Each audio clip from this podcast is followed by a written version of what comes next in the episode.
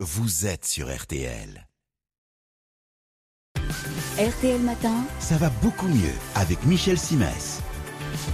Ah oui, ça va beaucoup mieux. Bonjour Michel. Ouais, c'est gentil, merci. Bonjour Ah oui, Yves. Vous êtes là, vous me faites du bien. alors. Ce matin, vous nous donnez quelques conseils pour ne pas s'exposer aux piqûres d'insectes. Oui, parce qu'il reste encore quelques heures à tirer Ah oui. et après euh, c'est la quille pour pas mal de Français, surtout pour les enfants qui avec les vacances de la Toussaint vont forcément passer plus de temps à l'extérieur qu'à l'intérieur.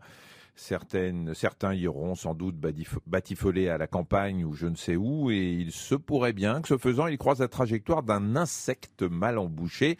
Et un insecte mal embouché, ça fait quoi? Ça pique, ça pique toute l'année, mais ça pique surtout pendant les vacances, surtout après les chaleurs qu'on a connues. Alors, quelles sont vos recommandations pour euh, gagner la guerre contre les insectes si c'est possible? Alors en fait l'idée c'est de faire en sorte qu'ils ne la déclarent pas la guerre. Pour ça il faut commencer par réduire l'étendue de leur terrain de jeu. Je parle de votre peau. hein. Ouais. Je vous conseille donc bien sûr de porter des vêtements amples à manches longues. Si vous partez en balade, n'hésitez pas à remonter vos chaussettes par-dessus votre pantalon.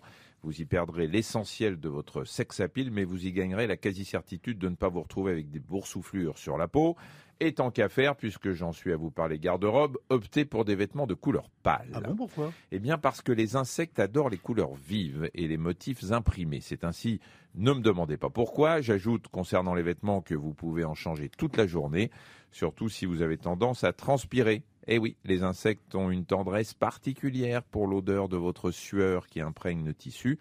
Donc si vous la leur servez sur un plateau, ils ne vont pas se gêner. On dit que les insectes sont aussi attirés par le parfum. C'est vrai ou c'est faux? C'est vrai. Si vous avez l'habitude de porter du parfum ou de l'eau de toilette, sachez que vous cherchez les ennuis. Les insectes adorent ces fragrances hors de prix dont nous nous aspergeons volontiers.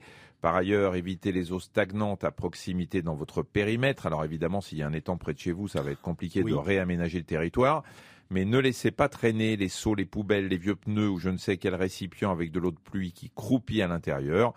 Vous me videz tout ça, vous le rangez quelque part et les insectes iront chercher de l'eau ailleurs que chez vous. Si malgré tout on se fait piquer, il existe tout un arsenal de crèmes hein, apaisantes et de produits euh, désinfectants, mais certains symptômes méritent-ils, on va dire, une attention spécifique? Et oui, si vous vous faites piquer par un insecte et que vous avez de la fièvre ou des vomissements ou des difficultés à respirer ou que vous vous sentez poindre un œdème, un gonflement, c'est que vous faites une réaction allergique et dans ce cas, aucune hésitation à avoir, direction les urgences.